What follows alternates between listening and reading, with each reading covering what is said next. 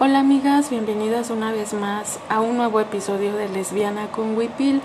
Les quiero agradecer siempre a todas y a cada una de ustedes que se toman la molestia de estar por acá, de escribirme, eh, de ponerse en contacto conmigo vía redes sociales, que si no se las saben, se las recuerdo. En Facebook me encuentran como Yadira del Mar, en Instagram estoy como Yadira del Mar 27, que es un Instagram donde comparto poesía. Eh, en TikTok también ando por ahí subiendo contenido muy lentamente, que me encuentran como Yadira del Mar en Twitter, arroba diosa de la mar, y por supuesto tenemos el blog que es comoindígena.wordpress. Y bueno, amigas, hoy les vengo a contar de algo que aconteció este bonito fin de semana y que justamente tiene que ver con esta cuestión de ser una mujer indígena, pero también de ser una mujer joven, porque aunque ya entraditos en mis 33, lo cierto es que todavía somos jóvenes y creo que tenemos que hablar de estas situaciones que atraviesan en particular a las mujeres jóvenes indígenas. Entonces, en ese sentido, quiero contarles que este fin de semana tuvo eh, lugar un encuentro de la Comisión de Niñez y Juventud de la Coordinadora Nacional de Mujeres Indígenas, de la que formo parte con la organización base que es el colectivo Yecoaum. Este colectivo, bueno, se dedica eh, a atender a población migrante que radica en la Ciudad de México y nació ya hace algún tiempito con la experiencia de muchas compañeras eh, que ahora algunas ya no siguen, que dieron pie a otros espacios y que en ese sentido, bueno, pues también el colectivo ha servido como un trampolín para que las compañeras eh, crezcan en otros espacios de incidencia política para mujeres indígenas. Este colectivo surge pues a raíz de esta experiencia migrante de muchas de nosotras que hemos migrado a la Ciudad de México por cuestiones de trabajo, eh, ya sean nuestras, eh, la cuestión también de la educación, o puede ser también eh, esta cuestión de que, no, de que hay generaciones de personas eh, indígenas que nacieron ya en la Ciudad de México y que tiene que ver, por supuesto, con un, con un tema de migración que tiene una larga data. Eh, entonces tuvimos este bello encuentro donde el objetivo era darse un taller, una capacitación, que es a su vez una réplica de otra capacitación de la que formaron partes otras compañeras de la Comisión de Niñez y Juventud, que fue llevada a cabo por Chirapac, que es una organización con sede en el Perú, y por la y por ECMIA, que es el Enlace Continental de Mujeres Indígenas de las Américas, y son talleres y procesos y capacitaciones de liderazgo para mujeres jóvenes indígenas, de fortalecimiento, de conocimientos, pero también eh, para generar incidencia política, porque consideramos que muchas de nuestras necesidades con estas particularidades de ser mujeres jóvenes indígenas a veces no están ahí anotadas en lo que se llaman las grandes agendas de los estados, ¿no? Entonces, esta capacitación fue una réplica de aquella capacitación de la que ya llevan formando un tiempito algunas compañeras y que tuvo que ver con los ODS. ¿Qué es esto? Bueno, pues los Objetivos de Desarrollo Sustentable, que, bueno, o la también se conoce como la Agenda 2030. el objetivo,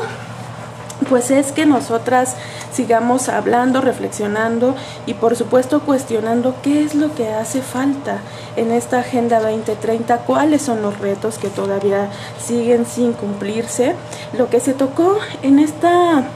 bellísima capacitación fueron hablar evidentemente de los ODS, que son 17 objetivos, un poco de la historia de dónde nacen estos ODS,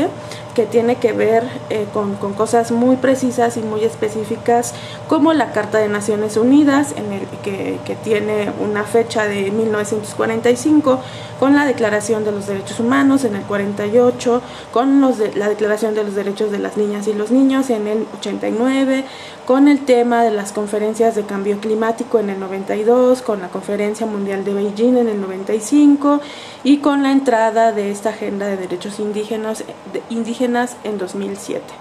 Estos em, también tienen su, su historia en aquello que conocimos como los objetivos de desarrollo del milenio, los objetivos del milenio que tenían pues esta fecha cumplirse por objetivo en el 2015, pero que sin embargo vemos como en algunos se ha avanzado un poco, en otros se ha avanzado casi nada y otros van totalmente en retroceso. Entonces ahora, bueno, teniendo en mira y poniéndonos metas de otros 15 años para que los países firmantes cumplan con estos acuerdos, bueno, pues le aumentamos al 2030 en estos objetivos de desarrollo sostenible, en esta Agenda 2030 que por supuesto tiene ahí también muy marcado el tema de la dimensión social, la dimensión económica y algo que me parece a mí, esta ya es opinión personal, que eh, caracteriza a los ODS es el tema del impacto ambiental y de qué estamos haciendo pues como organizaciones, como países, como estados, con el tema que nos atañe y que lo vivimos con este cambio climático, ¿no? ¿Qué es lo que estamos haciendo? Estos eh, características, estas características de la, agenda, de la Agenda 2030 es que es universal, son indivisibles, integrales, civilizatorios, no me gusta mucho esa palabra, pero creo que, que, o sea, hablando específicamente de cómo se tiene contemplado esta agenda y desde dónde se hizo, bueno, pues tiene esta característica, esta palabrita civilizatoria y también transformadora, ¿no? Eh, los objetivos muy específicos son no dejar a nadie atrás, que exista una inclusión social, protección, violencia y seguridad, que haya una conciencia con, con, el tema del medio ambiente y el cambio climático y por supuesto que hablamos acerca de qué es lo que está haciendo México específicamente con los objetivos de desarrollo sostenible. ¿no? Eh, pues ahí hay cosas que, que México ha enmarcado en lo que se supone si está cumpliendo, en lo que se supone está avanzando. Tenemos por ahí algunas cosas, por ejemplo, en el ámbito social. Em, ha avanzado con programas como Prospera, eh, también el tema, por supuesto, del el acceso a la salud, con campañas como Preveniste, Prevenims. Eh, la realidad es que son muy pocas cosas. Eh, creo que el Estado mexicano no tiene muy claro o no ha dejado muy claro, pues no hay información precisa, transparente y que sobre todo sea comprensible de qué es lo que se ha aportado, qué es lo que se ha avanzado con respecto a la Agenda 2030. Falta ahí un tema de comunicación, ¿no? O sea, un tema que tiene que ver con, con cómo está comunicando a la población eh, pues sí, o sea, ¿qué está haciendo en este sentido de, de bueno, de, de, avance con cambio climático, con inclusión social, con el tema económico, con el tema del desarrollo sostenible, el tema de las energías limpias y digo, ahí hay como muchas cosillas que podríamos criticarle bastante al Estado mexicano, sobre todo pues porque vemos despojo de tierras en, en poblaciones indígenas, porque vemos proyectos que son totalmente devastadores de ecosistemas, que van y despojan eh, a las personas de ciertas comunidades, el tema de la energía limpia, que en realidad es una energía muy sucia, Em, las grandes eólicas, el tren Maya, el corredor transísmico, o sea, hay varias cosas que en realidad sí podríamos estar cuestionando al Estado mexicano de si en verdad está cumpliendo con este tema de la Agenda 2030 de los ODS y cómo es que se contrapone lo que está haciendo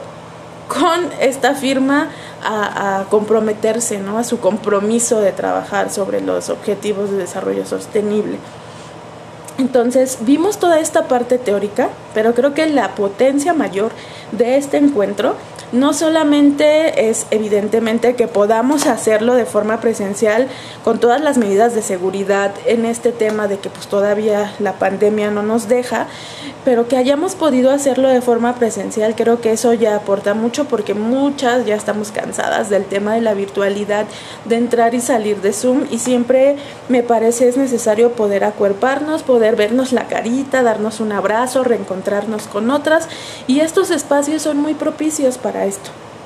En ese sentido, pues fue maravilloso poder reencontrarme con otras compañeras de la organización, encontrarme a compañeras que nunca me pensé encontrar en el camino, y lo digo porque me encontré a una ex compañera de la universidad y la verdad fue un encanto, fue un encanto poder participar con ella, poder verlas a todas, conocer nuevos rostros, hablar de nuestras organizaciones base, de cómo nuestras organizaciones eh, aportan a este tejido del de, compromiso de los ODS, qué podemos pedir específicamente como juventud indígena, como mujeres indígenas, que es necesario hablar desde esta perspectiva del ser mujer y de nuestros contextos muy específicos. Surgieron cosas que tienen que ver con la organización interna, con también... Eh, qué proyectos, qué acciones, qué propuestas tenemos como mujeres jóvenes indígenas para seguir abonando, pues no solamente como a la organización y al cumplimiento de estos ODS, sino pues como organización que tiene un montón de otros proyectos. Eh, organizarse no es fácil, amigas. Las que formen parte de colectivas sabrán que, que, en realidad hay todo un reto con el tema de ponerse de acuerdo con el tiempo, porque todas y cada una tenemos pues una familia, un trabajo, vamos a la escuela, o vamos a la escuela y estudiamos, o vamos a y trabajamos, o hacemos todo eso y además somos mamás, en fin, que nuestros tiempos no coinciden y cuando logran coincidir me parece que surgen cosas muy potentes como esto. Creo que los temas también que se pusieron muy sobre la mesa es el tema de cuánto a veces estamos agotadas las mujeres que hacemos activismo. Que nos sobreexigimos demasiado, que luego siempre estamos pensando que no hacemos lo suficiente, que tenemos ahí una frustración bien intensa, eh, el tema de los recursos, ¿no? Porque también hay que decirlo, el tema de los recursos es algo complicado, aprender eh, de esos recursos. Eh, aprender a bajarlos pues para nuestras organizaciones y para poder hacer estos encuentros. Estos, el tema del autocuidado estuvo muy presente eh, estos espacios de mujeres que siempre digo yo son muy sanadores, son muy mágicos y nos fortalecen. Entonces próximamente van a estar viendo el resultado en redes. Espero que todas las que escuchan este podcast vayan y sigan también eh, a la página de la Konami y que estén también... Eh, que sepan, que se enteren qué es lo que pedimos, en qué estamos trabajando y en qué aportamos las mujeres indígenas, porque se vienen varios proyectos que surgieron en la organización y potencia de este encuentro eh, de, de, de nosotras las mujeres indígenas jóvenes, que traemos propuestas de trabajo y que pronto verán en nuestro posicionamiento con temas que antes pues no estuvieron contemplados en la agenda política de mujeres, eh, pero que ahora queremos posicionar como juventud y que por supuesto pues es agradecer eh, a las mayoras que han tenido un trabajo ya de bastantes años y que nos han abierto el camino y que de otra manera pues nosotras no pudiéramos estar aquí. Creo que ustedes saben que yo siempre ahí me posiciono como una mujer indígena, entonces para mí también es importante compartirles esta otra parte, ¿no? Esta otra parte de esta otra organización de la que formo parte y de la que me siento muy feliz y muy orgullosa de pertenecer, que es la Coordinadora Nacional de Mujeres Indígenas y por supuesto formar parte de este grupo de niñez y juventud que le da potencia y que sabemos que nosotras también tenemos una genealogía, pero que también las que ya estamos más grandecitas, que ya no somos precisamente tan jóvenes, también estamos siendo genealogías para otras. Entonces, pues hasta aquí. Eh, les agradezco mucho y nos escuchamos en un siguiente episodio de Lesbiana con Waitil. Bye.